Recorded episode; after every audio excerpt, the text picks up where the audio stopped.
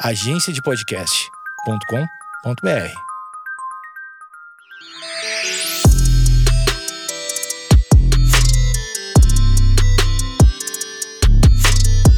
Olá, está começando mais um Vaginaria Podcast. Aqui você encontra conteúdo para libertar, acolher e divertir mulheres. Eu sou Feminiza E eu sou a Amanda Mendonça. e a nossa convidada é.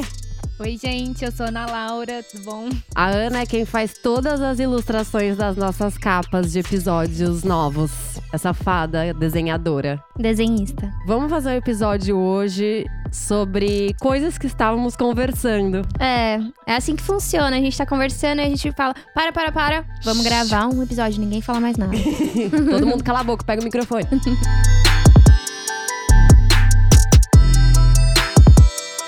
E a gente tava falando sobre essa maternagem nossa em relacionamentos, né? Enfim, gente, vocês sabem que eu vivo as coisas, depois eu fico refletindo, dissecando elas e transformo em conteúdo. Então estejam preparadas. Tem muitos podcasts, vídeos e textões por vir aí nos próximos meses, eu acho. Quero ler um negócio aqui que eu repostei um texto que saiu no QG Feminista ontem, que acho que a gente pode partir dele. Diz assim: é uma é um trecho só, tá? É incrivelmente conveniente como metade do mundo é ensinada a ser complacente, condescendente com a outra metade. Passamos nossas vidas tratando homens, de forma geral, mas principalmente de longe, homens brancos, em nossas relações interpessoais, como crianças. Não, pior como seres intelectualmente limitados, incapazes de discernir certo de errado, incapazes de empatia e de, de se colocar no lugar da outra pessoa para refletir: será que isso vai magoá-la? Dizemos que é conveniente porque, se eles não fazem esse mínimo esforço de decência humana,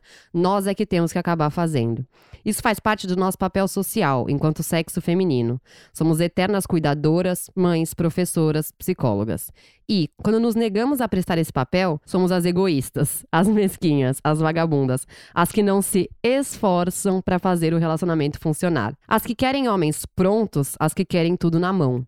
Olha só, você não é obrigada a ser escolinha de decência humana para macho. Relacionamento é para ser algo bom, leve, saudável e dialético, não um curso de formação de homens bons. Boa tarde. Tudo isso começou quando a gente com- tava falando sobre heterossexualidade compulsória. Por que, que a gente se sente tão bem com as nossas amigas, mas a gente nunca consegue pensar em simplesmente virar uma conchinha, por exemplo. A gente tava falando como a gente, tipo, convive com uma pessoa que a gente tem tesão, que a gente quer beijar, que a gente se sente mais si mesma, mas a gente não se imagina dormindo de conchinha com ela.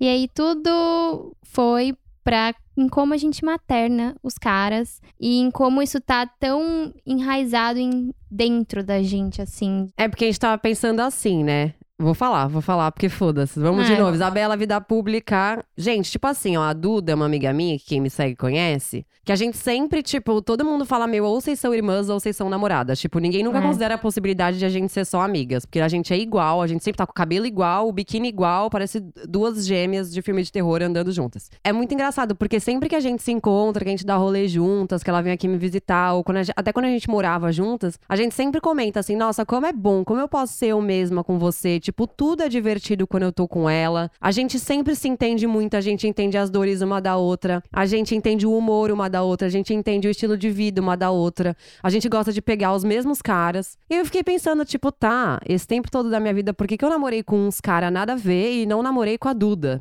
E aí é, a questão é justamente essa, né? Tipo, eu, dentro de toda a minha heterossexualidade compulsória, que é uma plena certeza de que ela não me é natural nem intrínseca, eu não consigo permitir esse ambiente de intimidade pra trocar, tipo, carícias com ela, ou, tipo, sei lá, fazer uns carinhos, umas coisas, tipo, que, sei lá, que eu faria num homem, assim. Eu, eu coloquei ela nesse lugar da friend zone, vamos supor. Coitada. Coitada, mentira, amiga, Tiana, sabe que no final eu e você. Mas eu coloco, é, né, a gente coloca as mulheres automaticamente nessa friend zone, porque você fala, tipo, não, não é a pessoa com quem eu me relaciono, não é com este sexo que eu me relaciono. E aí, por mais que, tipo, essa pessoa te faça muito bem, que você é você mesma quando quando você tá com ela, que ela não te julga, que ela só te diverte, que vocês são leves, que vocês são maravilhosos, não sei o quê, é amiga. Ah, é uma puta amiga. É uma, é uma amiga tão amiga que chega a ser minha irmã. Mas eu Uhum. não vou me relacionar, tipo, romanticamente, afetivamente com ela, porque ela é mulher. A gente vai ter vários temas esse episódio. É. Aqui a gente tá falando de heterossexualidade compulsória. Então, é, vou falar então do meu relacionamento. Eu sempre fui bem hétero, né? Todo mundo sabe disso, todos os meus amigos sabem disso. Mas teve uma fase da minha vida que eu fui bi, sei lá, ou lésbica, não sei. E, que era muito assim: eu tinha uma melhor amiga, a gente tava sempre junto. E, de repente, um dia a gente começou a namorar. Só que nunca mais aconteceu, nunca mais aconteceu de eu, de eu sentir tesão por outra amiga. Eu já beijei várias amigas minhas. Tem, inclusive, a Isa, que era minha melhor amiga lá da Facu, que a gente morava junto, a gente se pegava em todos os rolês. A gente fazia tudo junto, academia junto, aula junto, todas as festas juntas. E a gente nunca se beijou fora de rolê, nunca se pegou sóbria, nunca rolou nada em casa. Mas quando eu comecei a namorar a minha ex, a gente também era só amiga. E do nada, de repente, um dia virou uma chavinha e aí, putz, tô apaixonada. A gente namorou quase dois anos e, sei lá, foi meio esquisito. Assim, eu não consegui entender até hoje qual é a diferença entre o meu relacionamento com a minha ex e o meu relacionamento com essa minha amiga, por exemplo. Porque que com uma eu super me apaixonei e com a outra não. Inclusive, com a Isa, que é essa minha amiga, a gente também pega todos os boys juntos. A gente gosta do beijo uma da outra, então a gente sabe que se, o, se eu gostei de beijar aquele boy, ela também vai gostar e vice-versa. A gente já transou com boys, com os mesmos boys, tá ligado? Não juntas, mas tipo, com os mesmos boys. E aí, não consegui entender da onde veio essa diferença. Um relacionamento fluiu pra um, pra um namoro e o outro não. Aí a gente ficou se questionando, né? A, a heterossexualidade compulsória aí atuando na sua mente, será? Talvez. Mas então, co- como que antes não foi? Aí foi quando eu falei pra Isa que teve o rolê do- dos grupos, né? Das dos amigos. Os amigos falarem. começaram a falar: nossa, você e a, e a fulana parece que não é só amizade. Aí, sei lá, a gente zoava que a gente era namorada pra não pegar os caras no rolê, sabe? Andava de mãozinha Uhum. dada. E de repente um dia Ou seja, aconteceu de então, ser verdade. Aí a gente consegue ver aí a influência da sociedade na sua cabeça, né? Foi justamente essa influência que as pessoas de fora colocaram pra dentro de você. É. E aí não acontece com sua outra amiga. Eu quero pedir um favor pra sociedade. Falem mais que eu e a Duda somos um casal. Mentira. Não, é- mas é. Então, agora, voltando, já que a gente tá se questionando sobre isso. Todo mundo sempre fala de eu e da Duda como um casal. A gente sempre tá nós duas, tipo, mano, fugindo dos caras, ou pegando o mesmo cara, que a gente curte o mesmo cara, ou não sei o quê. Aí pega outra mina, e pega a mina dela, e não sei o quê. Só que, tipo, entendeu? Chegou no ponto de, tipo, ela pegar meu namorado e eu pegar a namorada dela, e a gente se pegar todo mundo. E, por que, que não fica eu e a Duda? Amiga, você quer namorar comigo? Isso é oficial. não, eu já falei Um isso pra ela várias vezes. Tipo, a gente sempre comenta sobre isso. Mas a, a grande questão é essa, tipo, por que que eu. Por mais que as pessoas estejam sempre falando de nós duas, tipo. Eu, eu sei que teve fases aqui do Instagram que várias pessoas ficaram confusas, principalmente que a gente morava junta. De Uhum. novo, é irmã ou é namorada. E aí, por que que, tipo, esse, esse espaço nunca existiu, sabe? Por que que a gente coloca a mulher como amiga e o cara como amante e a gente tá falando da nossa irmã, né?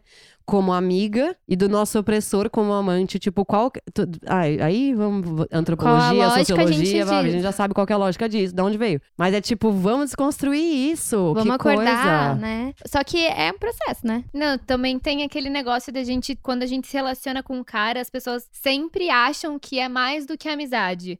Ou que se ainda é, só. Ainda é só amizade, mas que um dia vai ser algo a mais. Então, o, o, a- o ser amigo não pode ser o, o, o fim da jornada, tá ligado? Tipo, É. Sempre a galera acha que vai ter algo a mais em algum momento da sua vida, sabe? Eu sou muito amiga de um cara de, com quem eu já me relacionei. E a galera acha muito esquisito o fato da gente ser só amigo hoje. Porque é, a nossa jornada foi o contrário. A gente começou se relacionando, depois a gente virou muito amigo. E as pessoas acham super esquisito. Tipo, quando tem um homem, um homem e uma mulher, tipo, um casal, entre aspas, heterossexual, a amizade nunca pode ser o fim da jornada, tá ligado? Nunca pode. E Uhum. quando tem duas minas, só pode ser amizade. Tipo, um relacionamento nunca pode ser o fim da jornada. É, sei lá, muito Uhum. bizarro isso. E mais uma So vez true. a galera influenciando a gente. Vamos parar de escutar a galera? É. Não, e a- da mesma forma, existe essa coisa do. Da- quando você tá falando da amizade, tipo assim, a, a- mulher tá num relacionamento heterossexual, tipo, ela não pode ter amigos homens. Mas se ela beijar uma mulher, tudo bem. Tipo, é, É. isso. É, esse é, é o quão fundo tá na gente a heterossexualidade compulsória. Porque nunca vai ser nada Nunca você beijar uma nada. mulher. Mesmo quando as pessoas sabem que pra você é algo beijar outra mulher, elas não se preocupam. Também já aconteceu de eu ficar com um boy e aí a gente foi viajar no aniversário dele, junto com os amigos dele. Chegamos lá nesse camping, a gente passou o fim de semana. Duas amigas deles queriam me beijar e eu não beijei. Eu falei, cara, não, tipo, vim, vim passar o aniversário dele, ele é amigo de vocês, não vou beijar. Elas eram lindas e eu não, não quis beijar. E ele ficou, ué, mas por que que você não beijou? Falei, cara, porque é seu aniversário, eu vim viajar com você, são seus amigos. Se fossem dois amigos homens seus tentando me beijar, você ia achar normal? Você ia gostar? Você ia também falar, ah, por que você não beijou? Ele falou, não, eu ia achar meio esquisito, meio falta de respeito, porque é meu aniversário. Eu falei assim, então. Eu já me relacionei com uma mina. O meu último relacionamento foi com uma mina. Você sabe que pra mim, tipo, não é um beijinho na zoeira, tipo, e aí, pra mim vai, vai ser o tesão igual. Se eu pegar um cara ou pegar uma mina, pra mim vai ser a mesma coisa. Por que que pra você, por que que você não se preocupa com isso, tá ligado? Porque as pessoas, elas têm certeza, tipo, dessa heterossexualidade compulsória que a sociedade impõe na gente. Me parece que, tipo, os caras, eles têm essa certeza que, tipo, ah, mas agora você tá se relacionando com um cara. Tipo, você não me trocaria por uma mina. Tipo, só outro cara pode ameaçar aqui o é meu competição território, masculina, sabe? né? É, então, Da enquanto ela tava posse e falando, eu tava mais. pensando nisso. Tipo, é aquela mesma história de É. sempre. Quem rivaliza são os homens, não somos nós. São eles que estão competindo um com o outro. A gente tá na paz de Cristo e eles que estão competindo um com o outro. Assistam de férias com o ex, depois vocês me dizem o que vocês acham. isso. Oi, novinha, a gente te odeia. Eu ia dar um relato pessoal, né? Tá. Mas bem breve, na verdade, era só uma observação que o meu ex deixava eu beijar mulheres. É, Eu vou me manter em silêncio. Mas a gente pode não levar isso em consideração pra minha vida. Mas é que você falou agora, eu lembrei. É essa mesma história de sempre, né? Tipo, o, o famoso. É que a gente já falou muito sobre isso no episódio de relacionamentos não É. monogâmicos. O relacionamento que o cara deixa você beijar a mulher. Deixa, eu amo essa palavra. É, deixa. Permite, concede, Uhul. né, a permissão dele pra você beijar mulheres e não beijar homens. E a gente conversando aqui em casa, que a gente decidiu gravar, foi porque aí a gente começou a falar sobre se relacionar com homens, né? Tudo que. Não lembro como que a gente fez esse link, mas chegou na maternagem. É, Como chegou. foi o link, gente? Porque eu tava dando meu relato pessoal. O Será? seu relato pessoal? Meu relato pessoal? Não, já lembrei. Porque assim, tá bom, vamos lá. É porque eu, eu tava falando isso, comecei a falar da, da Duda e tal, não sei o quê. E aí, né, por que eu namorei um monte de cara X e não com ela e não sei o quê. E o que que aconteceu ontem à noite, gente? Eu tô aqui vivendo esse momento difícil pra mim, né, de... Que eu tava aqui falando pras meninas. Eu odeio me fuder, né? Acho que todo mundo odeia. Mas eu gosto muito quando acontecem coisas na minha vida que nunca aconteceram. E aí eu posso dissecar ah, todos os meus sentimentos e pensamentos em relação a isso e aprender muita coisa. E a partir disso que a gente fica trocando aqui, sabe? E batendo na mesma tecla mil vezes. Não, pera, esse relacionamento que acabou de terminar, o que, que aconteceu nele? Onde estava o erro? Que- que- como que eu posso entender? O que, que fulano pensou? O que, que eu pensei? Por que, que eu me permiti aquilo? Blá, blá, blá. A gente Hum. conversar sobre tudo isso faz com que amanhã, se um cara mandar uma mensagem pra Amanda, a gente já vai agir de uma outra forma do que a gente agiria ontem. E ontem à noite, a Manu Xavier, né? Eu fiquei conversando com ela. É enfim, um grande presente ter Manuela Xavier como amiga num momento como esse. A gente passou bastante tempo conversando. Eu, eu ainda me sentindo muito confusa sobre o último relacionamento que eu vivi. E contando tudo pra ela, o que aconteceu, querendo uma opinião. Eu ainda querendo saber se eu tava certa ou se eu tava errada e não sei o quê. E ela falou tantas coisas pra gente que deixaram a nossa mente tão clara que deu. Assim que eu terminei a ligação com ela, deu cinco minutos, um cara mandou mensagem pra Amanda, a gente já mudou a atitude que a gente teria com ele. Aham. A gente começou a entender realmente o ciclo, né? Da onde a Uhum. gente vai cedendo cada vez mais.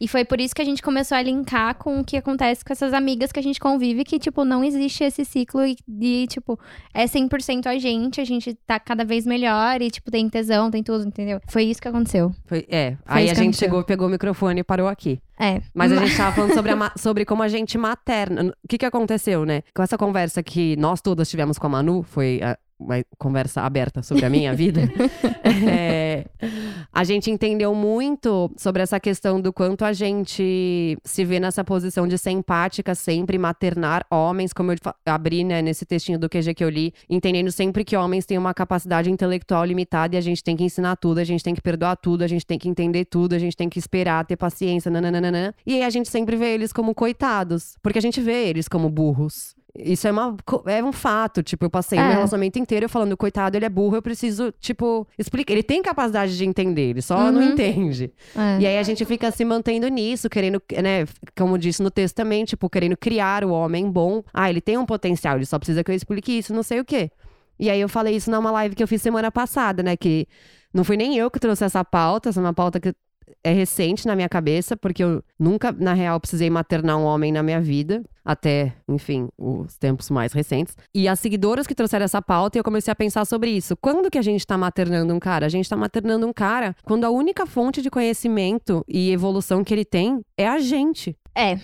Aí cruza pra, pra outra parte, tipo assim vai acontecer em algum momento do, da sua relação que você tá criando com uma pessoa dela não conseguir entender alguma coisa e você ensinar. Só que essa coisa te fez mal. E aí, essa é a linha tênue. Se a partir desse momento ele vai procurar terapia, procurar os próprios conhecimentos, ou se ele vai continuar dependendo de você para ter os conhecimentos que ele precisa para continuar não te fazer, para ele não te fazer mal mais. E aí é o ciclo, né, desse soft abuso que acontece e que acaba acabando com toda a nossa mente, demandando muito da nossa carga emocional, enfim. E foi aí que a gente parou de conversar, né, na verdade. É, teve um, tem um ponto Uh. Que foi a hora que eu falei da confiança. A questão era que eu fiquei assim. É, nesse caso da, da Mandy em específico, houve um momento que a gente sempre tava falando, como vocês falaram na, nas lives passadas, que a linha é tênue entre maternar, tipo,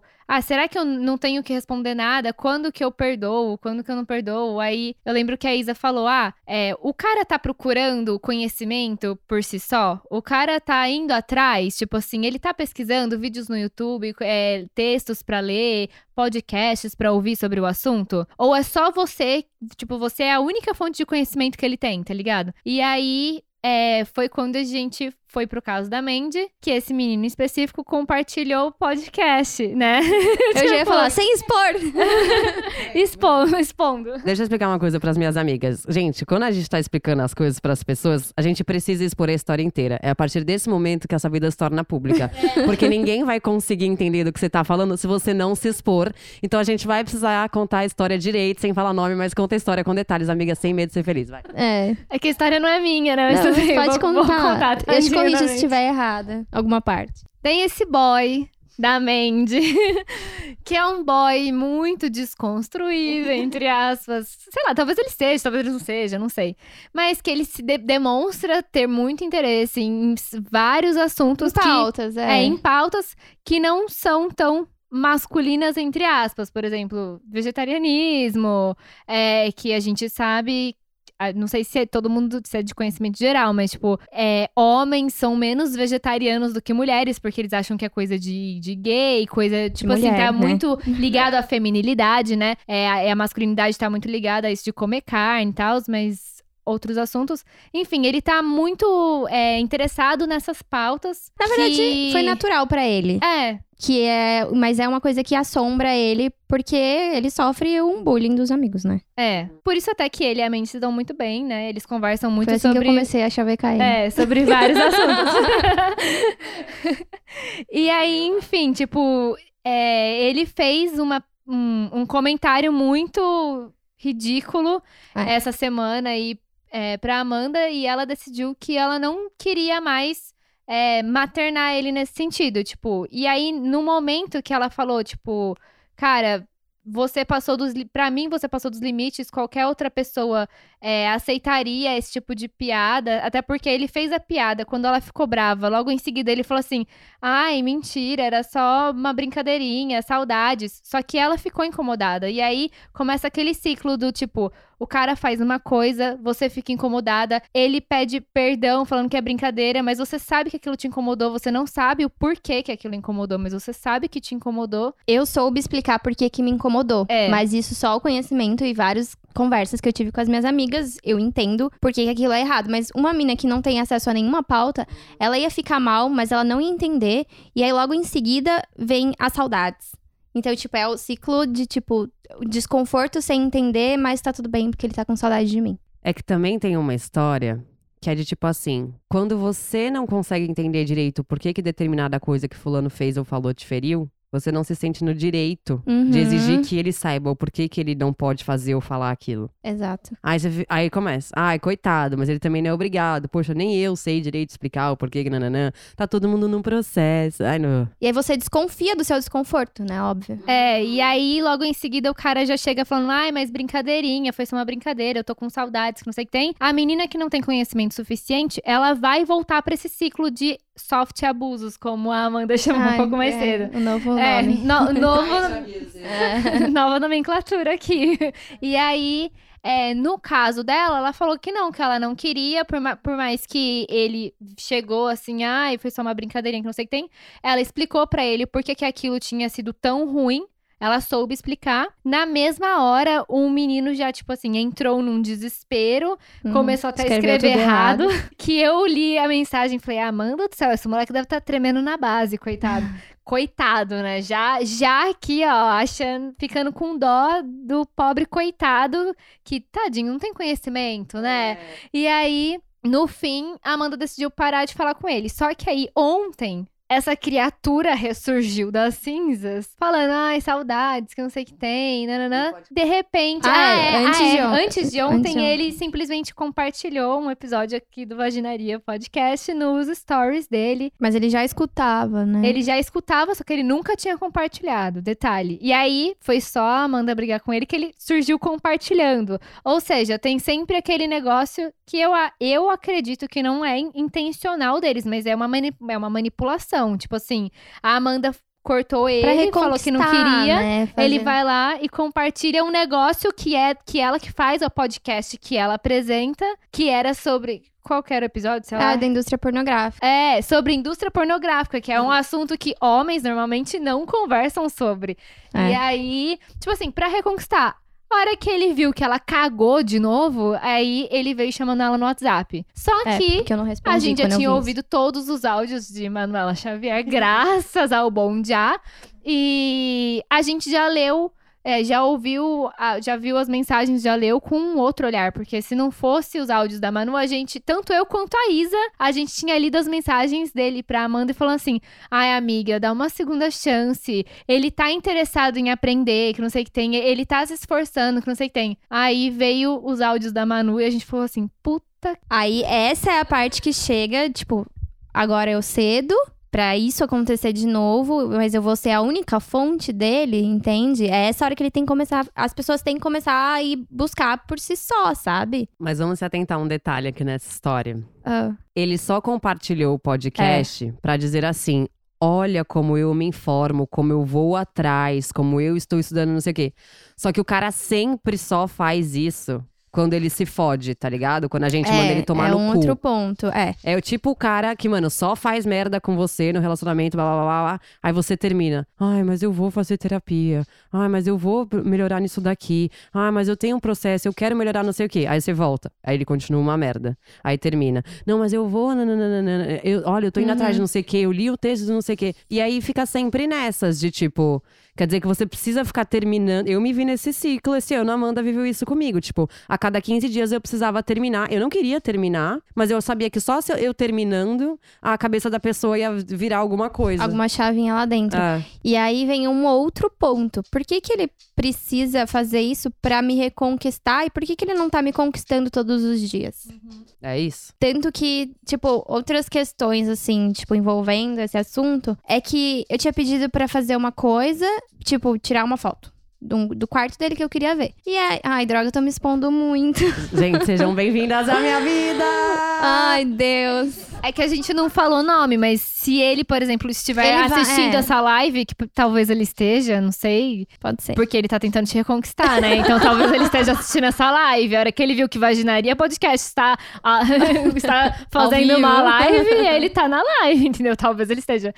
E aí, aí que tá, eu quase falei, coitado de novo. Tipo, porque eu tô com dó, tá ligado? Mas a Então. gente, a gente não tá falando teu nome, tá? Então é. segura as pontas. Não é nem, tipo, ai, tô falando mal. Não, tipo, eu tô avaliando uma situação que aconteceu, por exemplo. Não, e só um adendo. Pra gente deixar claro uma coisa sempre pra todas as pessoas. Quando a gente tá falando no podcast sobre todas as nossas vivências, a gente sempre está falando sobre pessoas que passaram na nossa vida. É. Eu vivo isso, gente, há quatro anos. Qualquer pessoa que eu transo me causa qualquer problema, vem tantas epifanias que eu vou lá e faço um post. Uhum. Aí a pessoa acha que o meu conteúdo é sobre ela. Tipo, gente, menos, menos, bem menos. isso É, aqui não é é, sobre vocês. É, mas o que eu quero dizer é que, tipo assim, essa situação que acontece comigo em específico, eu tô falando aqui porque eu sei que tá acontecendo com uma outra pessoa nesse exato momento. Então, tipo, por exemplo, eu pedi pra ele tirar uma foto, sei lá o quê. Aí ele não tirou. E aí, depois que aconteceu tudo isso, eu comentei, tipo, ah, tipo, por exemplo, essa foto que você não tirou, eu queria, tipo, conhecer esse espaço de você, blá blá blá. E aí ele me contou que, tipo, era porque ele tava, tipo, querendo tirar uma foto bonita, porque ele queria é, que eu quisesse mais ainda ir pra lá, que não sei o que, tipo, coisas assim, que é a falta de comunicação. Por que, que ele tá me falando isso só agora, pra me reconquistar? Por que, que ele não está me conquistando todos os dias? Por que, que eu tenho que saber isso nesse exato momento, sendo que, se ele não me fala, eu tô pensando o exato oposto. Que eu tava pensando que ele simplesmente esqueceu de mim. Só um adendo. Do jeito que você falou tudo, parece muito que essa foto era uma nude. Não, gente, era Não só é uma uma- foto do quarto dele. Era É. só isso. É verdade. Não era uma nude, nada, era só uma foto do quarto dele. É, entendeu? Porque ele falou que ah, o quarto dela é muito fofinho, muito aconchegante, e que ele queria dar essa impressão também no quarto dele pra ela Exato, poder ir pra sabe? lá. E aí fica essa comunicação de que ela só aparece na hora que ele te perde Uhum. nesse ciclo. Por que ele não te falou isso na hora? Não, ele, É. ele dá a entender que, tipo, que ele tá cagando, ou você já pensa que ele tá, tipo, te escondendo alguma coisa. Uhum. E na verdade, não. Tipo, na verdade, ele só queria ter o quarto dele arrumadinho, não sei o quê. Gente, essa história é a velha história da primeira vez que eu transei com meu ex. não vou nem falar o nome dele porque essa é muita exposição. Mas a primeira vez que a gente transou. Você sabe da história? A primeira vez que a gente transou, ele não gozou. É, eu sei Essa história é história. perfeita pra falar isso tá falando, não é? Ele não gozou. Aí eu fiquei em pânico. Nunca tinha transado com um cara que não tinha gozado na transa. Meu, em pânico. Na época eu fazia faculdade com o Jofre, eu era amiga de todos os moleques. Eu cheguei na faculdade e falei, gente, pelo amor de Deus, eu transei ontem a primeira vez com, com o boy que eu amo, tô apaixonada. Ele não gozou, o que, que eu fiz de errado?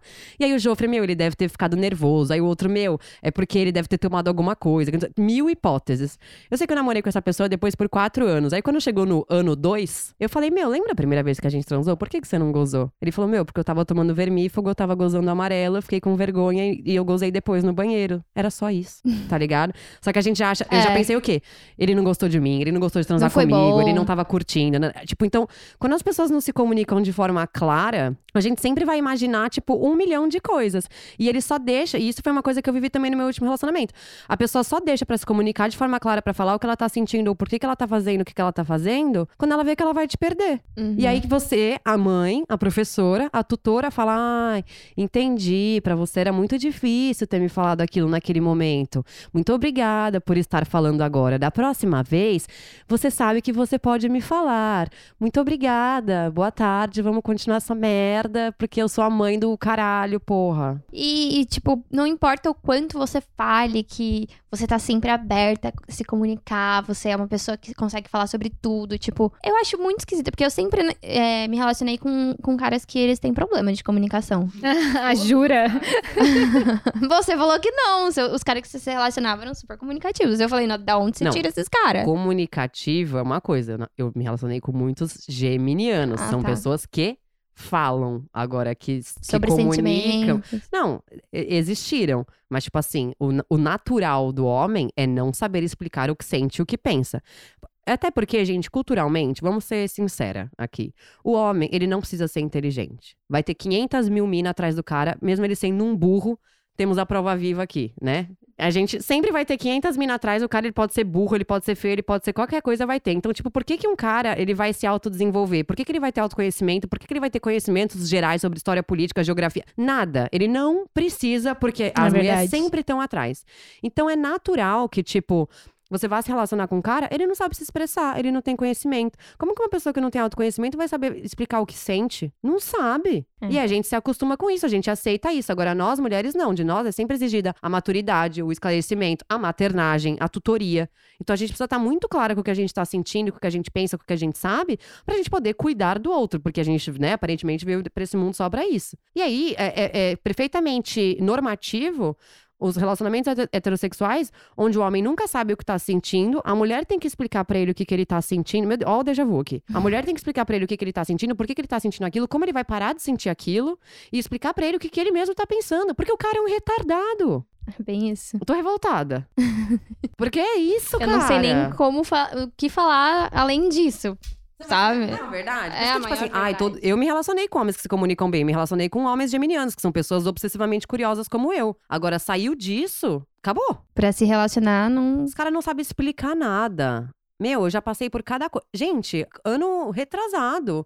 Um cara vi- virou pra mim e falou assim: Nossa, você é a melhor mulher do mundo. Se eu tiver você, eu não preciso de mais ninguém. Volta comigo, por favor. Não sei o que. né? Que eu já tinha ficado com ele um ano antes. Fica comigo, por favor. Agora eu sou um outro homem, que não sei o que. que nananana. Eu falei: Olha, querido, você sabe, eu sou uma pessoa calejada. Não tô tendo muito espaço na minha vida pra me traumatizar mais. E ele: Não, é isso, tal, não sei o que. Nananã. E aí, de repente, o cara some. Eu olho no Instagram e descubro que ele tem namorada, tá ligado? Tipo, Uhum. e por mais que ele tenha começado a namorar Nossa, essa parece menina, que aconteceu tipo, isso agora pouco. dois dias depois de ele ter me falado isso. Vamos supor que na época, no dia que ele me falou isso, naquele dia, naquela hora específica do dia, ele não namorava. Eu, eu espero que seja essa a verdade. Por que, que quando ele começou a namorar a pessoa, tipo, ele não veio me falar, sabe? Tipo, o homem não sabe se expressar, gente. Eu já passei por N situações como essa. E a gente, do, do outro lado, a gente tá sempre se explicando. Uhum. Sempre. Olha, aí manda o textão. Olha, eu me senti assim, porque nananã, porque isso que você fez provocou tais sentimentos textão, em mim. né? É, tipo, toda mulher é assim. Toda gente, mulher o é cara assim. faz um negócio, a gente pega e explica pra ele, ó, isso que você falou, que você fez, me fez sentir de tal forma, não sei o quê. O cara não, tipo, ele não tem essa clareza, ele não tem realmente a o, o- carga intelectual pra conseguir chegar numa conclusão de algo que ele possa te falar, tá ligado? Aí é o cara que dá ghosting. Gente, ghosting, por que, que o homem dá Ai, ghosting? Vamos Porque é um bando de... de retardado, não sabe o que falar. É. Eles Eu, eu vivi isso na pele esse ano e é foda. É, e às vezes não é de cuzão, é porque é um retardado. Des- Desculpa ficar falando retardado, eu quero mudar essa palavra. É. É porque quando a gente fala retardado, parece que a gente tá é, debochando uma pessoa que tem, de fato, tipo, uma limitação intelectual e tal, não sei o quê. Pelo amor de Deus, gente. Tipo. não, não é isso. não é gente isso. Tá. Mas é, é no sentido da palavra. Não no, no sentido do, do retardo mental, no sentido da palavra. Ele é retardado. Ele tá, tipo, muito atrás. Tá ligado? É, é isso. Você tá lá na frente, o cara tá lá atrás. Tá- sabe retardatário? Lembra do quando você Uhum. jogava videogame com o Mario? Lembro. Você já deu uma volta ou você tá na volta anterior? É isso, sabe? Tipo, é nesse sentido. Porque é, a gente tá percorrendo, parece que a gente tá correndo a 100 por hora, eles estão andando a 10 por hora, e aí a gente dá a volta e passa por ele de novo. Dá a volta, passa por ele de novo. Dá a volta. Sabe? Você tá na volta a mil, o cara tá na 2 e você tá passando. Vamos, cara! E não, não anda, tá ligado? É. Vocês estão entendendo o que tá passando na minha cabeça? Obrigado. É, queria fazer um link. queria, na verdade, falar é, como que a sociedade, na verdade, sempre achou que as mulheres, elas, elas são as menos inteligentes. A gente sempre teve menos espaço. Tipo, eu sou formada em artes visuais. É, as mulheres, para entrarem em museus, elas tinham que ter suas pinturas assinadas por homens. É, várias mulheres não, não tinham direito de entrar na, na universidade. Ou, ou para ter suas pesquisas publicadas, elas tinham que ter pseudônimos masculinos, tipo a J.K. Rowling, que só usou esse nome porque. É, porque a galera achava que, tipo, é, se, se fosse um livro publicado por mulher, eles não iam nem ler, tá ligado?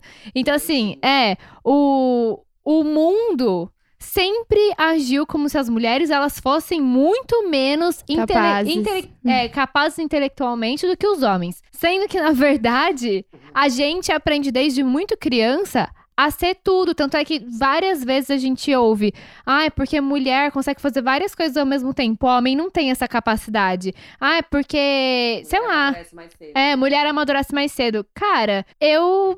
Nossa, já, já tô viajando muito aqui, mas eu, eu vi esses dias no Instagram de uma menininha que com 3 anos de idade, ela tá, tipo, pensando em fazer dieta já pra agradar uma sociedade, tá ligado? Tipo, não tem nada a ver intelectualmente falando, mas, tipo assim, já pra agradar uma sociedade. Ela tem que pensar nisso É, já, tipo assim, né? ela já está pensando em agradar uma sociedade, sendo que ela nem, nem tem capacidade pra pensar ainda, enquanto que os moleques estão comendo minhoca. Tipo, essa é a realidade, sabe? E é. E. É isso. Era isso. Comendo. Era isso que eu queria falar. Mas, tipo, desde muito cedo a gen- a gente aprende a pensar em tudo que tá ao nosso redor. As pessoas sempre me falaram que eu sou uma pessoa é, secundária, o que significa? Que eu penso em todas as consequências das coisas. As pessoas primárias são as que fazem sem pensar. As secundárias são as que pensam, tipo assim, eu sempre pensava, porra, eu tô dirigindo, tem um cara tentando atravessar a rua numa avenida movimentada.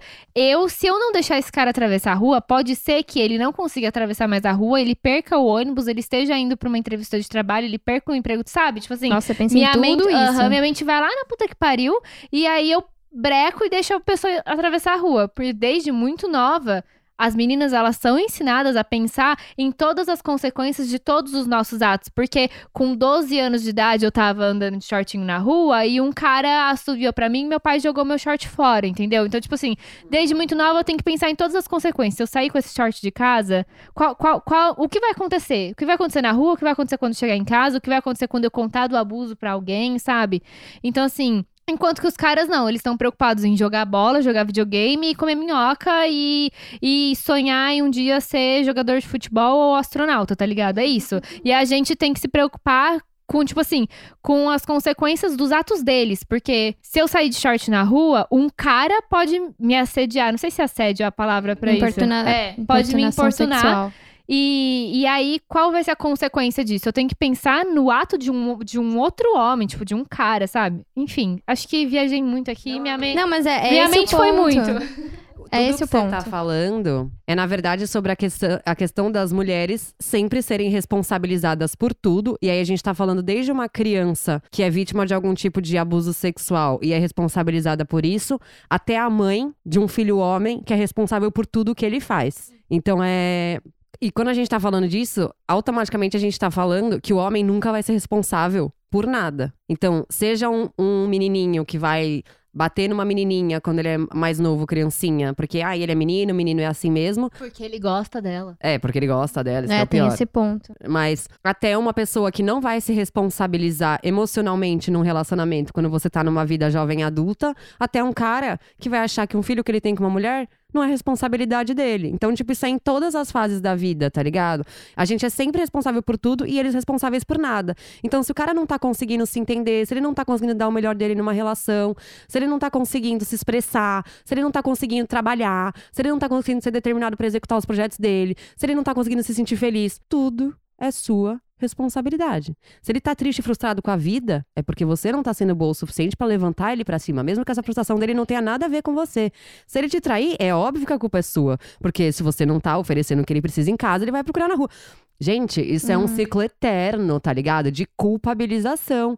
E eu, ai, mesmo com toda a consciência que eu tenho sobre tudo isso, gente, é que é inacreditável. Tipo, a Amanda viveu tudo isso comigo. A gente dando, explicando por que, que a pessoa tem que lavar a mão quando volta da rua no meio de uma pandemia, sabe? Explicando por que, que, tem, Nossa, por que, que não pode fazer churrasco em casa. Por que, que o amigo não pode viajar, porque o vírus ele entra em casa, ele não tá só na rua. Então, tipo, umas coisas, sabe? Ao ponto de a pessoa chegar e falar pra mim, pô, mas você pode falar com carinho, pô, lembra de lavar a mão. Não, mano. Não, Não. eu não vou falar com carinho pra você lembrar de lavar a mão, tá ligado? Um homem adulto. Então, tipo, é isso. Nós somos responsáveis sempre por tudo. Se ele não tem tal informação, é porque você não passou. E você não pode exigir que ele tenha se você não passou. Ele não tem a obrigação de buscar essa informação sozinho. Agora, ai de você se você não tiver uma informação que ele espera que você tenha. A culpa é, sua. A culpa é minha. Meu, tipo, você falando tudo isso me lembrou muito da mística feminina. Meninas, leiam mística feminina. Muito obrigada. Comprei onde? Na livrarista. então, gente, eu acabei recentemente de ler a mística feminina. Fiquei oito meses lendo esse livro, porque pra, pra minha mente foi, tipo, mui- muita informação, sabe? Mas, assim, pessoas muito próximas de mim eu, enquanto eu lia a mística, me falavam: Nossa, agora durante a pandemia eu tô tendo que dormir 5 da manhã pra dar conta de fazer todas as tarefas de casa, porque o meu marido não consegue ajudar, entre aspas, em nada. Então, assim, tem, tem é, que fazer a tarefa de casa do filho, eu que tenho que fazer. Eu também trabalho, eu tenho que fazer não sei o que do trabalho, então eu tenho que tá, tá em home office, tenho que ajudar na escola do filho, tenho que fazer to todas, o, tipo, todas as tarefas domésticas, tenho que me exercitar para não engordar durante a pandemia. E ele fala que não pode ajudar, não tem tempo de ajudar, porque ele também tá de home office. E aí, no fim, essa minha queridíssima, que eu amo muito, mas não vou citar nomes, né? tipo, tava indo dormir todo dia, 5 da manhã. Enquanto o lindo, maravilhoso não tava fazendo nada, tá ligado? E aí, no Mística, explica muito isso, né? É, não, não vou conseguir explicar agora, minha mente tá a mil. Isa, explica pra mim, por favor. Não, a mística é pesada. Eu já falei mil vezes que é um dos, dos livros que mais explodiu minha cabeça, até por eu é, ter trabalhado como publicitária por muito tempo. Mas é interessante, você me lembrou de uma história também de uma amiga minha, que, tipo, ela tá num relacionamento há vários anos já com um cara, e aí eles decidiram morar juntos, já faz uns anos isso. E, enfim, eu detesto ele, por isso eu nem pergunto muito sobre a vida deles. Mas nas poucas vezes que ela falou dele sobre mim, ela falou que, tipo, que morar com ele, o grande problema pra ela não é simplesmente que ele não faz as tarefas, que ele não lava roupa, não lava louça ou não sei o quê. É que ela tem que pensar por ele. Ela tem que explicar pra ele, ó, essa louça se lava assim, essa roupa se lava assim, a meia não se dobra e vai parar na gaveta sozinha. Bah, bah, bah, toda essa história. Só que, por que que esse cara acha que a meia vai pra gaveta sozinha? Porque a mãe dele foi criada nesse mesmo esquema, também maternou o pai dele e maternou ele da mesma forma que maternou o pai dele.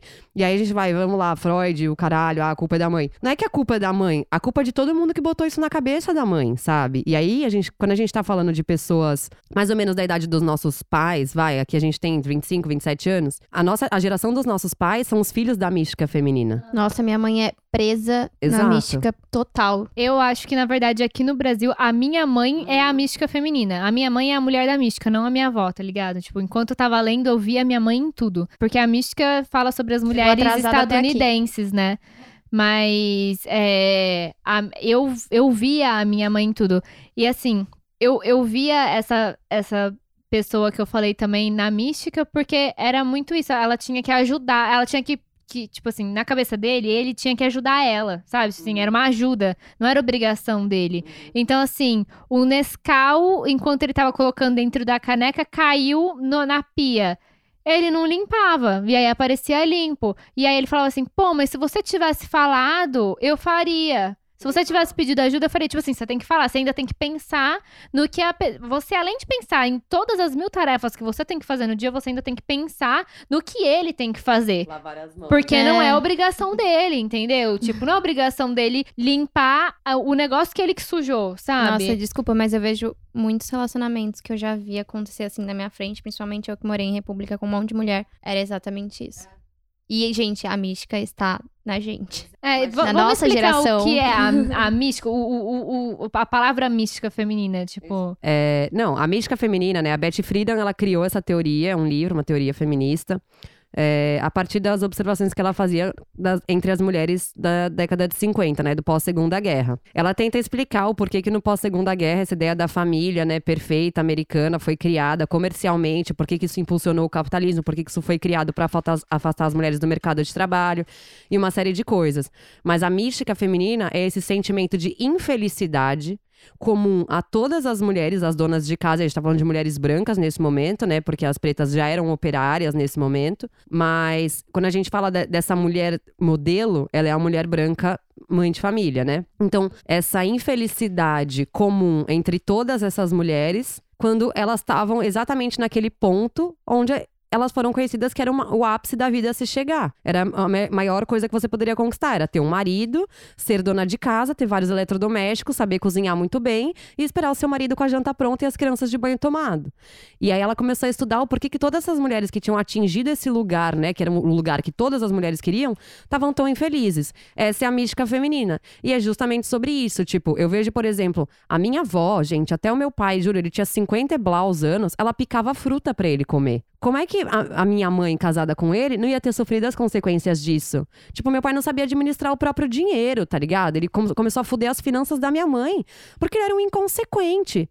E eu, hoje eu consigo observar isso nas minhas relações. Eu vejo que eu tô com um cara que ele é desorganizado com o dinheiro dele, que ele é irresponsável, tá devendo cu e as calças e tá comprando qualquer merda, tá ligado? Vou comprar uma camiseta, um skate ou qualquer bola, uma prancha. Eu falo, cara, que desespero. Eu não posso estar com essa pessoa na minha vida, porque em algum momento, eu, com meu senso maternal, Eu vou começar a dar o meu dinheiro pra ele, tá ligado? E foi uma coisa que aconteceu em, em diversas relações minhas. Meu, o um, meu ex-bizarrão, eu já cheguei a rapar minha conta do banco pra dar dinheiro pra ele viajar, sendo que o cara ganhava tipo 50 pau ao mês, eu ganhava dois. Eu raspei a minha conta do banco pra dar dinheiro pra ele viajar, pra ele pegar outra mina com meu dinheiro, tá ligado? Então, tipo, é esse o nível que a coisa chega. Eu passei uma semana com 50 reais pra ele poder viajar e se divertir. Olha o nível que chega a maternagem, sabe? E é uma coisa que quando você tem, você é socializada pra ser empática, empática 100% do tempo, você não vai medir. Você não vai olhar uma pessoa que você gosta, aí acabou o dinheiro, comprei um monte de bobagem e agora eu não tenho comida. Você vai deixar a pessoa sem comer? Não vai. Porque você é mãe. Você é professora, você, é você é mãe do seu namorado. Você é mãe do seu namorado. É, até esse meme, né, do Dia das Mães, a gente deu Feliz Dia das Mães para todo mundo que era mãe do próprio namorado. o mais interessante é que eu fiz essa piada comigo mesma e continuei namorando. É, mas, né, Lena, é verdade. Amiga, é verdade. Enfim, mas acontece. Mas é interessante a gente pensar nisso, porque todas as. Tipo, quando eu comecei a falar sobre isso, eu recebi muitas mensagens de mulheres falando que não aguentavam mais ser mãe de homem, só que ao mesmo tempo se sentem culpadas por não terem essa paciência. E eu sei, porque eu vivi isso na pele, de ser a pessoa mais paciente do mundo, de aguentar tudo, de explicar tudo. Porque. Tá no processo dele. Gente, as pessoas na internet me conhecem. O que eu faço da minha vida é dar aula sobre as coisas. Imagina namorar comigo, tá ligado?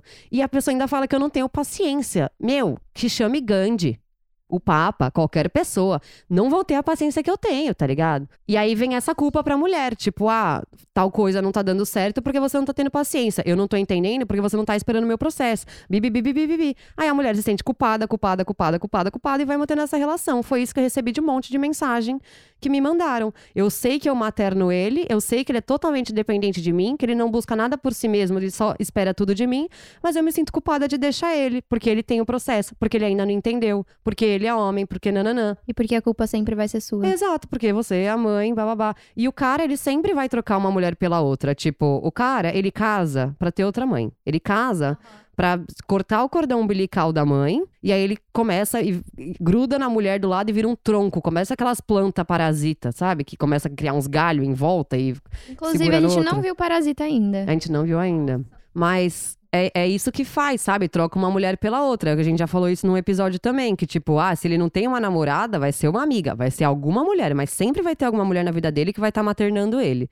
Nunca vai ser ele sozinho, nunca os homens amigos entre si vão fazer o que a gente faz aqui todos os dias, que é conversar e evoluir, tentar se compreender, aprender as coisas. Nunca isso existe. É, é raríssimo e quando existe é superficial, porque não existe a necessidade de amadurecimento porque eles ganham tudo na vida, se dão bem melhor do que nós, profissionalmente, amorosamente e em todos os âmbitos da vida, sem precisarem fazer porra nenhuma. Então a gente fica sempre nesse ciclo de amadurecimento entre mulheres. E aí a gente olha a pessoa que ainda não passou por esses processos e reflexões que a gente passou. Ah, a gente tem que ceder, tem que esperar, tem que ter paciência, tem que não sei o quê. Tipo, mano, não, a gente não tem. É, porque, tipo, no, no livro da mística, né, ela, ela explica, a Beth Friedan explica que por que, que essas crianças são tão maternadas, né? Porque a mulher, ela simplesmente não tem mais nada para fazer da vida, entendeu? Então, tipo assim, os eletrodomésticos estavam é, chegando, então ela tinha, ela não precisava gastar tanto tempo assim para arrumar a casa. Foi é, comprovado que é, para você arrumar uma casa, você gasta, tipo assim, é, energia intelectual equivalente ao QI de uma criança de 8 anos. Então, tipo assim, não, não é algo é, que te desafia intelectualmente. E, ao mesmo tempo, a maioria daquelas mulheres, elas foram para as universidades, né? E elas é, aprenderam que elas tinham que simplesmente abandonar suas carreiras e voltarem para o lar, porque era assim que elas iam é, ser felizes. Então chegou um momento que elas já tinham sido desafiadas intelectualmente, né? Então elas começam a maternar muito essas crianças, porque elas começam a viver a vida dos filhos. E aí o que aconteceu? Essa sociedade, é, sei lá, totalmente é, doente, né? Que a gente vive hoje, onde esses filhos é, não, não aprenderam a fazer nada por si próprios, né? E, e, é bizarro isso, gente. Muito, muito bizarro. Isso com filhos homens, né? Porque as meninas, elas aprendem, então, desde muito cedo a maternar até mesmo os próprios irmãos, né? Porque um dia elas vão ter que maternar esse marido. E aí, tipo, mostra que as mães que trabalhavam fora de casa, as crianças cresciam muito mais saudáveis, sabe? Muito mais independentes, muito mais felizes. E enquanto que as mães que não trabalhavam fora de casa, né? É, as crianças cresciam com esse distúrbio que a gente tá vendo as consequências hoje em dia, né? Eu tô meio silenciosa porque eu ainda tô com a cabeça do que você falou do da criança, do menino que bate na menina quando ele é novinho, porque, porque ele gosta dela. É, a gente, aprende isso desde cedo, né? Eu nunca tinha pensado, tipo, É. porque eu já apanhei de um menino que falaram que, ah, ele, porque ele gosta de Sempre, você. nossa, ele puxa É. sua trancinha no parque porque ele gosta Da de onde você. ele tirou isso? Eu, so, eu não sofria bullying. Tipo, Que que sofria se bullying, sei lá. Isso? É, tinha um Meus menino na minha escola, na minha sala de aula, na segunda série, que ele perseguia a minha irmã. Eu tenho uma irmã que é dois anos mais nova que eu. Então ele falava assim: se você não fizer tal coisa pra mim, eu vou bater na Luísa. Entendeu? Nossa. Era Não, bizarro. aí já é outro nível. Ele chegou a ser expulso da escola. E o pior, tipo assim, teve até uma festa de aniversário que eu tranquei a minha irmã no quarto da aniversariante, porque ele tava lá. E eu fiquei com medo. Eu falei, Luísa, você não vai sair daqui. Mas esse e é eu outro- tava na segunda série. É, É, e aí, então, tipo assim, é, por- e tudo, eu lembro como tudo começou, numa brincadeira de, de pique-pega no recreio da escola, que eu falei que eu cansei, que eu não queria mais brincar, e ele começou assim, não, mas se você não brincar comigo, eu vou bater na Luísa. Não, mas se você não fizer a minha tarefa de casa, eu vou bater na Luísa. Até que um dia, chegou nessa, fase de aniversário, escondi minha irmã num quarto, e aí a, a mãe da aniversariante não acreditou, porque o menino era filho de uma amiga dela. E aí eu falei assim, então eu quero que você ligue pro meu pai, porque a gente vai embora. E aí meu pai chegou na festa causando, tá ligado? E aí depois disso, tipo, eu contei pro meu pai tudo que tava acontecendo. Vai saber por que eu não contava antes. E aí tiveram várias reuniões na escola, com o diretor, coordenador, que não sei o que tem. E aí o pai de um outro coleguinha meu era juiz e falou: Ah, é, o fulano não vai ser expulso, então eu vou tirar o meu filho da escola. Ah, eu vou tirar o meu filho da escola. E aí, aí Rebelião. o moleque foi expulso, tá ligado? Mas, tipo, é, todo mundo falava isso. Imagina, um menino, ah, ele tá fazendo isso porque ele gosta de você, sabe? Ah, porque ele quer a sua companhia. Ele, ele quer que você continue brincando com ele. É bizarro, né? É bizarro. E, gente, vamos trazer isso pra vida adulta. Tipo, quando a- como a gente aprende que um cara gosta da gente porque ele tá ignorando, porque ele tá isso, porque ele tá fazendo Uhum. joguinho, porque não sei o quê. Gente, é. E é interessante essa história desse menino, né? Porque a gente trazendo isso pra violência doméstica. É quase que uma. Tem quase uma relação com a violência patrimonial. Não que a sua irmã seja um patrimônio seu. Mas a lógica da violência patrimonial é exatamente a mesma do que você acabou de descrever. Mas o que eu tava pensando enquanto tava falando da mística. Gente, o, o nome desse episódio vai ser Mística Feminina 2.0. Sério. Porque. É que É faz porque ela é muito, muito tempo que eu presente, li né? esse livro, mas você tava falando, eu tava lembrando. Que até tem um momento em que eles começam a entender que, por exemplo, a máquina de lavar, ela faz todo o trabalho. As mulheres não queriam isso, porque elas queriam ter algum trabalho, porque o único valor social delas era o trabalho doméstico que elas faziam. Então, tipo, um aspirador robô, por exemplo, elas não queriam. Elas queriam ter que segurar o aspirador e passar, entendeu? Era ma- mais ou menos por aí. Então, os eletrodomésticos foram começando a ser inventados, eles passaram a ser itens de consumo para mulheres, né? Tanto que tem até uma, uma propaganda dos anos 50, que é uma folha com vários produtos domésticos para que era pra mulher dar tiquezinho no que ela queria e entregar pro marido esse anúncio. Só um adendo que, porque mostrava que é, as mulheres elas eram responsáveis por 80% das compras, mas elas não ganhavam nenhum dinheiro, porque elas não trabalhavam fora. Então, tipo assim, o dinheiro era do marido, mas quem gastavam eram as mulheres. E aí também a gente vê essa sociedade que acha que a mulher é totalmente fútil e só pensa em comprar, né, em gastar o dinheiro do homem, ou sei lá, outro dia teve uma entrevista da Ariana Grande que eu vi que o cara virou pra ela e falou assim: Ah, você prefere ficar sem, sem celular ou sem maquiagem? Ela falou assim: Você acha que é isso? Tipo, a vida da mulher gira em torno disso? Porque nos anos 50 era sobre isso, né? Nem tinha celular. E então as mulheres elas queriam ter essa alguma função, né, a partir disso. A gente tende muito a encontrar o nosso valor na sociedade, a encontrar o propósito da nossa vida na maternagem de um homem. E mesmo que a gente não queira ter filhos, tenho várias amigas que não querem ter filhos, estão fazendo isso com caras, em geral e tal. E o que eu acho interessante, por que eu falei de uma mística feminina 2.0, é porque essa cultura ela tá, ela tá voltando. A gente tá numa onda de conservadorismo que é no mundo inteiro, essa, essa coisa da família, do não sei o que, nananã. E o que a gente tá vendo agora, eu já falei isso em algum episódio aqui também, é um monte de blogueira Uhum. tendo filho como se fosse boneco, sem ter nenhum preparo pra ser mãe, sem nem pensar se de fato quer isso, ou, ou o que, que isso significa. E isso é exatamente é, o que é a mística feminina, né? Tipo, é, é, é essa publicidade da família perfeita, a, a, a família que o, o pai trabalha, a mãe tem um monte de bolsa e cria as crianças cheias de babá. E, e a gente tá vendo blogueiras reproduzindo isso.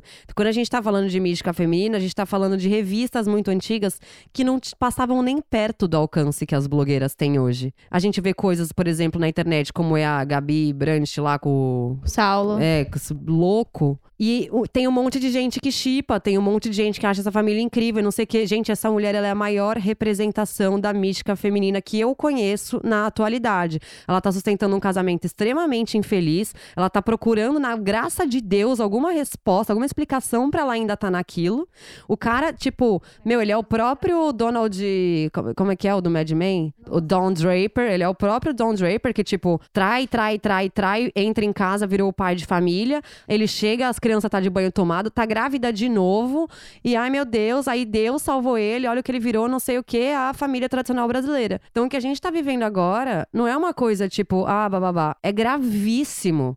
Porque é de novo de uma cultura da qual a gente estava se desprendendo há 60, 70 anos, tá voltando. De uma forma bem mais grave, porque o alcance tá bem pior, né? Tá atingindo todo mundo, assim. Tipo assim, antigamente o que era felicidade, né? O que era demonstrado como sucesso era ter uma família perfeita. E aí eu vejo que, tipo assim, os, nossos a, os nossos pais, por exemplo, é, eles já não tinham muito isso. Tanto é que tem vários pais, assim, de pessoas da nossa cidade que são separados. O sucesso já não era mais ter a família perfeita, mas era ter uma carreira, né? E aí, hoje em dia, eu vejo que isso tá meio que voltando. Tipo, as pessoas, elas perceberam que elas não querem muito ter uma carreira porque é muito estressante. E aí elas preferem ter essa, essa vida no lar. Mas a gente tem que ver também o, o lado negativo disso. Por exemplo, voltando então pra heterossexualidade compulsória e para pro rolê do tipo, o menino te bate quando é criança porque ele gosta de você, que a gente faz o link com a violência doméstica. Essa história da minha amiga, por exemplo, que tá acontecendo. Gente, eu tenho uma amiga que sofreu violência doméstica por 10 anos. Ela só casou com o cara porque ela engravidou e a mãe dela forçou ela a casar porque ter uma família é importante, entendeu? Tipo assim, essa criança vai ser mais feliz e mais completa se ela tiver a mãe e o pai emba- embaixo do mesmo teto, vivendo juntos.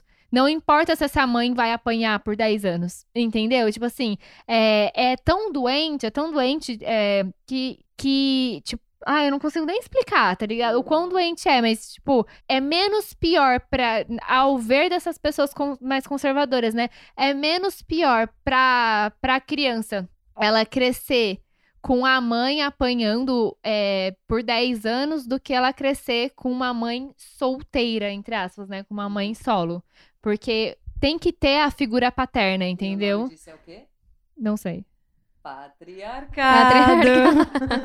Olha ele aí de novo. Tão óbvia a resposta, eu aqui É. moscando. Patriarcado é o quê? É isso? É isso. Mística Feminina 2.0, aí, ó, a gente Voltou. conseguiu linkar tudo. A maternagem, a violência doméstica, a mística com a mídia. E com a vida atual, Cara, é, porque as publis começam das blogueiras no, no teste de gravidez, né, cara? tipo, é, bizarro. tem A vários. revelação. Aí o chá revelação, já, já a revelação, Outro episódio. outro Já- episódio, que é. já começa aí com, com o gênero, né? Tipo assim, é menino ou menina, e já começa É. ali com, com pra estereótipo de gênero. Cara, é um ciclo, a gente vive um ciclo, eu sempre falo isso. É isso. Fizeram um comentário aí que é, porque eu acho que a gente nunca nem saiu dessa cultura, né?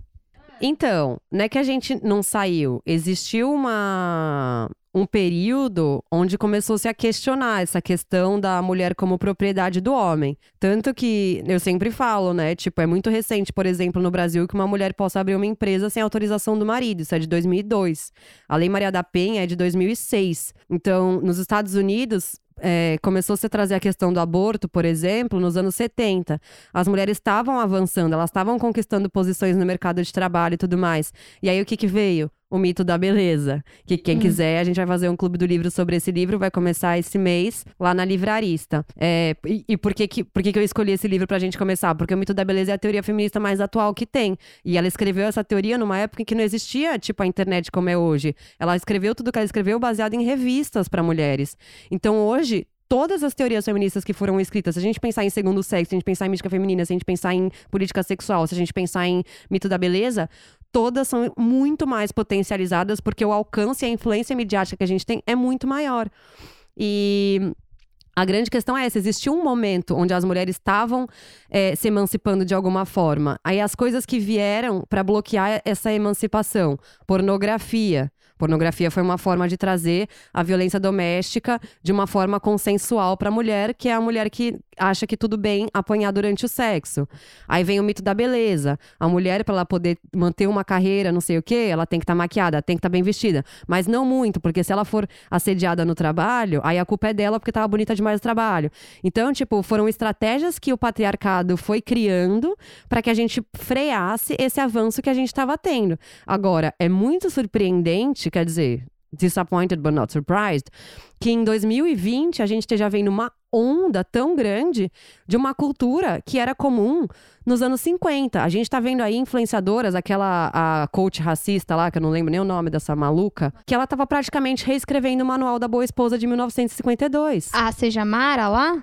Não, não, Não é. é. Não, é uma louca aí que É até racista. deletaram o, É ela. ela. É, ela tinha um curso, seja Mara, mas era sobre empreendimento. Coitada, lá, ela verdade, acha nem... que ela é Mara, entendeu? É. Ela é quem? ela é a pessoa entrevistada pela Betty Friedan nos anos 50. Mas ela tava praticamente reescrevendo o Manual da Boa Esposa, em 2020, sabe? Dizendo que a mulher, que é obrigação da mulher transar Uhum. É. com o marido, não sei o quê. Aí, pô, vamos trazer Silvia Federici, o sexo como parte do trabalho doméstico, o sexo como parte do que a mulher serve ao capitalismo para reproduzir é, é, mão de obra e para sustentar a mão de obra do homem, cuidando das tarefas do lar, e aí o trabalho doméstico como trabalho não remunerado. Vocês estão entendendo o que, que eu tô falando? Vamos explicar com calma que a Isa tá ficando Não, nervosa. mas tudo isso. É, é mas, Mas, tudo tipo, isso já foi explicado, tipo, é, nos outros sim. episódios. Mas, tipo assim, é.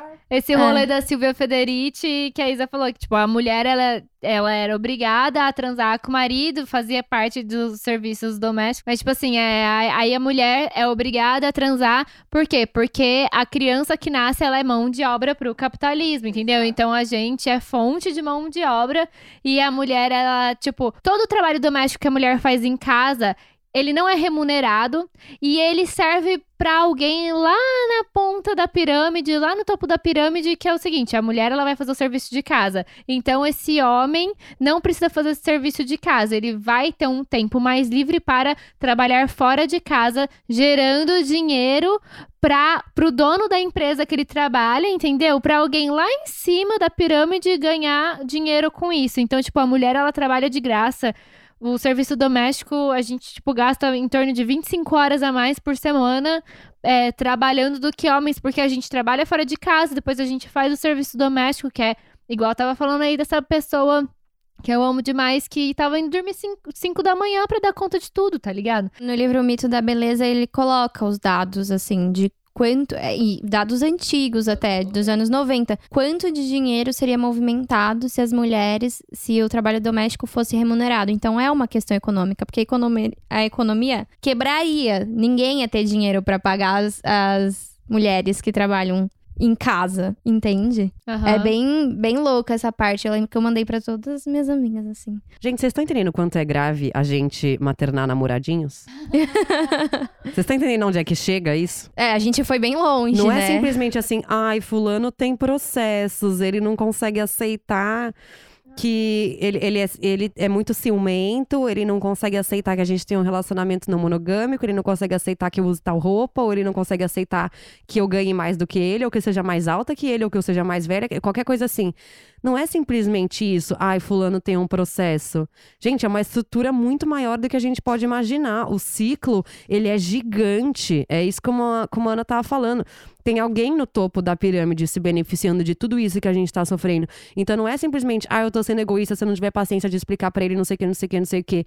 Cara, você tá sendo um anjo pra todas as mulheres quando você se determina a não ter paciência pra explicar não sei o que, não sei o que, não sei o que. Porque aí, se todas as mulheres não tivessem paciência, esse carinha ia ter que andar com os próprios pés. Eu lembrei o que a gente tava falando antes de começar a gravar, que eu falei da, da confiança, que eu esqueci de falar. Que aí, voltando então, quando é, a gente decidiu começar a gravar o podcast, as meninas até me cortaram, que eu falei assim, cara, mas quando a gente vai saber se a pessoa realmente tá em processo? Porque realmente, existem pessoas que elas estão em processo de evolução. A que gente, vira, é. a gente mesmo tá, né? Então, assim, é. co- Como saber se o seu boy está em processo ou se ele tá só te manipulando?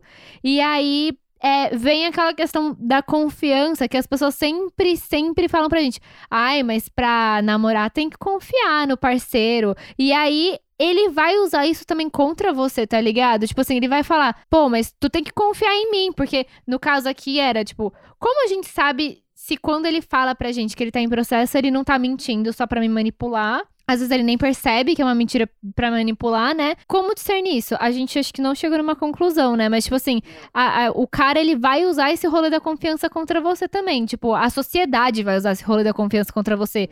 Pô, mas tu tá num relacionamento com ele, tu, tem, tu conhece ele, tu, tu tem que confiar nele. Se ele fala que ele tá num processo, é porque ele tá num processo, sabe? E tu tem que confiar nisso, tu tem que ser paciente. É, tu tem, ai, tu tem que fazer as perguntas certas. Tipo, se ele, se ele é, é, sei lá, racista, tu tem que perguntar, mas por que que você acha que tal nome é, é nome de empregada doméstica? O que é ter nome de empregada doméstica? Tipo, isso aconteceu com um casal de amigos meus, sabe?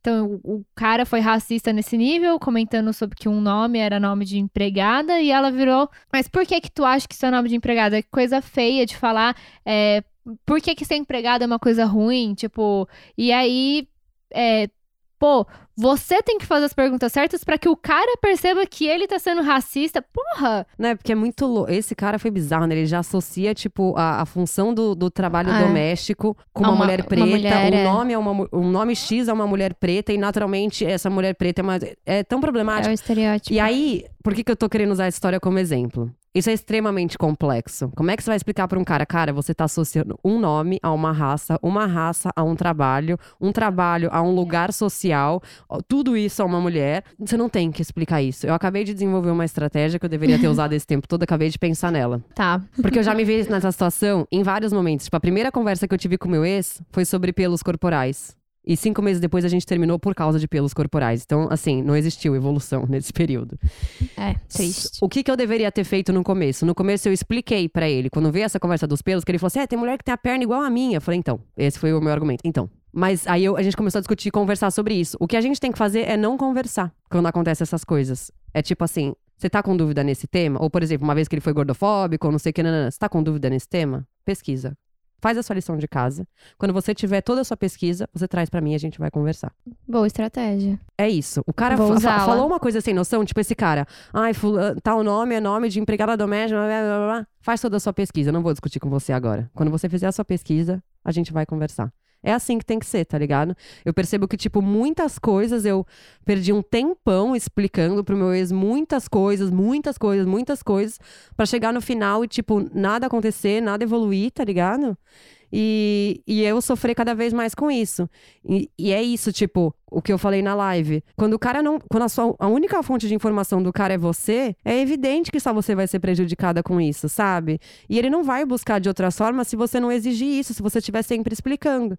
Então, no momento em que aconteceu um negócio que o cara não entendeu por que, que ele tá errado, ah, querido, você não entendeu por que, que você tá errado? Vai estudar, depois que você fizer a sua pesquisa, você vai entender sozinho por que, que você tá errado. Eu quero que você me fale. Eu quero que você me explique o porquê que você errou. Fim. Ótima estratégia. Até porque, normalmente, se isso acontece perto de um grupo de amigos, os, os amigos vão, vão julgar você. O- Nossa, por que que seu namorado tá falando um negócio desses? Tipo, por que que você tá... Não, não só o porquê que você tá com um cara assim, mas por que que você não explicou isso pra ele? É É verdade. tão básico, sabe? É. Tipo assim, as pessoas vão questionar você. Essa carga vem em Vem você em também. você, tá ligado? É. Ah, fizeram uma aqui. E existem homem que não está tentando encontrar a mãe em todo relacionamento. Não. Não existe, miga, desiste. Eu recebo muita pergunta de seguidora. Ah, meu irmão ou meu pai, como que eu explico tal coisa pro meu pai? Primeiro é uma coisa que eu sempre falo, não perguntem pra mim, vão estudar. Não queiram que eu mastigue tudo pra vocês, que eu vá e bater na porta da casa, de vocês pra explicar pro pai deles, de vocês o porquê que, cê- que eles estão errados. Mas é a mesma história. Ah, teu pai não entendeu. É que, tipo, pai é foda, né? A gente tá falando de patriarcado. Meu pai. É. O pai vai estudar um negócio porque a filha mandou. Manda Não. seu pai tomar no meio do cu e sair É, de meu casa. pai falou que não vai aprender nada comigo já, inclusive. Ele tá bloqueado no WhatsApp. É, então, eu fiz a mesma coisa. tipo, eu dei uma puta palestra pro meu pai, sei lá, anos atrás, foi a última vez que eu falei com ele. Dei uma puta de uma palestra, assim, que ele deve estar chorando até hoje. Bloqueei e, tipo, see you in the next life, sabe? Porque, É. tipo, não tenho paciência, não sou obrigada. Eu bloqueei quando ele me chamou de burra. Não, não dá. e não dá. e E, pai é ele já falou, mesmo. tipo, não vou aprender nada com você, porque eu sou seu pai, eu estou aqui há mais tempo. Eu sou o dono Não, da eu- família. É, Tem tipo esse isso. negócio que a galera acha que, nossa, tem que respeitar os mais velhos. Tipo assim, eu tô aqui há mais tempo. Meu anjo, justamente porque a gente é mais nova, que a gente tá com mais sede de conhecimento, que a, gente, tá tem vendo o a mundo te mudar. ensinar, é, Tem coisa também. acontecendo aqui durante a nossa geração que não aconteceu durante a tua, tá ligado? Então, senta e ouve um pouquinho. Cala a boca. Ai, gente, eu acho que é, É isso. Não sei se sobraram dúvidas. Até deram um exemplo aqui da Dani- do Daniel e da Marcela, do Big Brother, né? Que foi o que sim, aconteceu sim, sim, bastante. Tá, ô, Marcela, se você estiver vendo a gente, Vamos mandar pra ela. vamos mandar pra você. Mas assim, tipo, não é, não é culpa da mulher. A gente nem percebe que a gente tá fazendo isso na real. Tipo, Isabela passou por isso, gente. Se Isabela passou por É isso. verdade. E o mais irônico de tudo isso, eu falei isso pra Marcela semana passada. Eu falei isso é pra ela. Eu falei, verdade, amiga, você teve essa conversa eu com a Marcela te assistindo com aquele homem, não sei o quê. E eu estava, naquele momento, vivendo a mesma situação. Eu falava no grupo lá da vaginaria, eu falava, gente, tô brigando com fulano porque ele não lava a mão, ele não entende que o vírus não entra em casa, ele divide back com os amigos, ele faz churrasco no quintal. E eu tava assistindo a Marcela, e as minhas amigas falavam, meu amiga, manda ele tomar no cu. E eu, tipo, maternando ele, maternando, maternando, e olhando a Marcela e não sei o quê. E, tipo, quantas semanas faz que eu... Foi na semana passada que eu falei Foi isso pra semana Marcela. passada. é. Semana passada. Falei, amiga, eu, te- eu, te- eu sofria te vendo com ele, não sei o quê. E eu tava fazendo a mesma coisa, tá ligado? E as minhas amigas da vaginaria falando pra mim que eu tava fazendo isso, tá ligado? E eu, e eu falando, eu sei. E continuava. Ai, que loucura. Que loucura. Gente, sério, eu tô acordando de um pesadelo. Mas eu tô dando risada, Mas tá pelo menos. Levantou rindo do sonho. Nossa, acordei, ufa, ainda bem que era um pesadelo. Agora eu tô viva de verdade. Porque, pelo amor de Deus. Resta dúvida. É, tem mais o que falar aqui. Dúvida sempre resta, né? Porque a gente fez um ciclo aqui, que puta merda. É, não. A gente nem percebeu onde a gente tava indo com essa conversa. Ainda bem que a gente pegou isso aqui pra gravar. É, porque vocês Esse iam perder. conteúdo maravilhoso Vocês ia iam se perder perder, na nossa mente. Não, É ficou assim que confuso, funciona, né? ficou, mas acho que ficou bem explicado também. Mas o mais importante é que a gente tá mais leve. Depois de falar tudo isso e ouvir tudo isso, deu uma acalmada no core, né? E outra, tipo, tudo que você tiver dúvida, eu tenho certeza que a gente já citou, já explicou melhor nos outros episódios. Fato, assim. Então é isso, gente. Acabou esse episódio. Desculpa aí de nada, como sempre, né? Deve ter gente tava chorando e vomitando vendo isso. Sigam a gente no arroba Vaginaria Podcast. Me sigam no arroba Feminiza. Sigam a minha livraria no arroba Livrarista. Sigam a Ana no... E pra quem quiser me seguir no Instagram é arroba olomuana. A gente sempre marca ela nos posts das artes. Do- Isso. Do, Instagram. E me sigam no Amandita Eu para saber mais sobre a minha vida, a vida da Isa também. Agora eu tô expondo ela, porque agora virou essa palhaçada, né? E a vida dos meus cachorros, que agora eu adotei o macho também. eu tenho dois. E é isso. Na minha estadia aqui em Floripa também tô postando muito a Isa, o macho, e a Lola, que é a cachorrinha da Mandy. Então, Várias se vocês gostarem ilustras. do macho e da Lola, eles são fofinhos, engraçadíssimos. Me segue lá. Pra quem acha que eu não me exponho o suficiente, pode seguir as minhas amigas, né? E saber mais ainda, quer ver stories de eu cagando ou qualquer merda desse tipo, fica à vontade. Até o próximo episódio, que só Deus sabe o que vai ser. Um beijo, gente. Obrigada.